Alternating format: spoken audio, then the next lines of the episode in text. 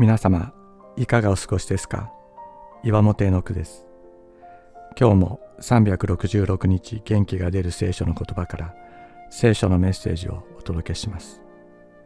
11月20日神様の憩いの場。人は権力や財力を持つようになると大きな建物を建てたくなります。神様のために神殿を建てたり聖堂を建てたりするのもその思いの表れです。神様は預言者の口を通してこのことを厳しく戒めておられます。天は私の王座地は私の足台私のためにあなた方の建てる家は一体どこにあるのか私の憩いの場は一体どこにあるのか。これらはすべて私の手が作ったもの。これらすべては私のものだ。主の蜜げ。私が目を留める者はへりくだって心砕かれ私の言葉におののくものだ。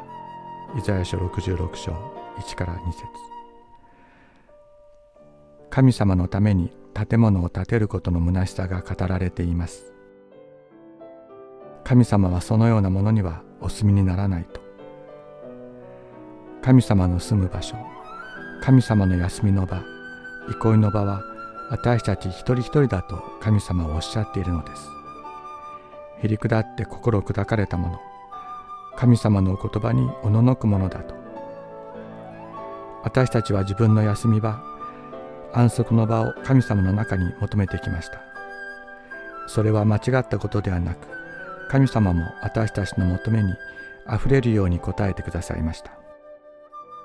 しかし神様も私たち一人一人の中にご自身の憩いの場を求めていらっしゃるというのです。この言葉を聞き私の心はおののきます。震えます。あまりにも罪に汚れそれにふさわしくない自分がここにいるからです。聖書のいろいろな箇所が頭の中を巡ります。罪を犯して隠れている人を探し求められた神様がいらっしゃいました。教会の交わりの外に締め出されさまよいつつ私たちの心のドアを叩いておられるイエス様がおられると聖書は告げます。私たち一人一人を探し求めている神様がいらっしゃる。私たちをご自分の憩いの場としたいと願っている神様がいらっしゃるのだと。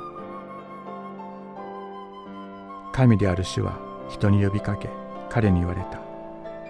あなたはどこにいるのか。創世記3章。9節